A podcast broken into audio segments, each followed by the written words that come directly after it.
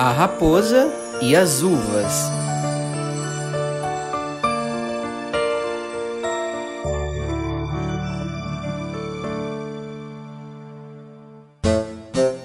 Era uma vez uma raposa que estava com muita fome. Procurava desesperada alguma coisa para comer. Enquanto caminhava procurando alimento, avistou de longe uma parreira cheia de cachos de uvas, bem maduras. Vendo os cachos maduros, ficou com água na boca.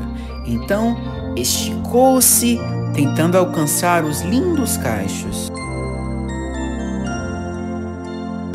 A raposa fez de tudo para pegar as lindas uvas. Saltou várias vezes, tentando alcançar o tão desejado alimento. Tudo em vão. Como não conseguia pegar as uvas, disse com desdém para si mesma: Eu não queria mesmo comer estas uvas verdes e estragadas. Aff.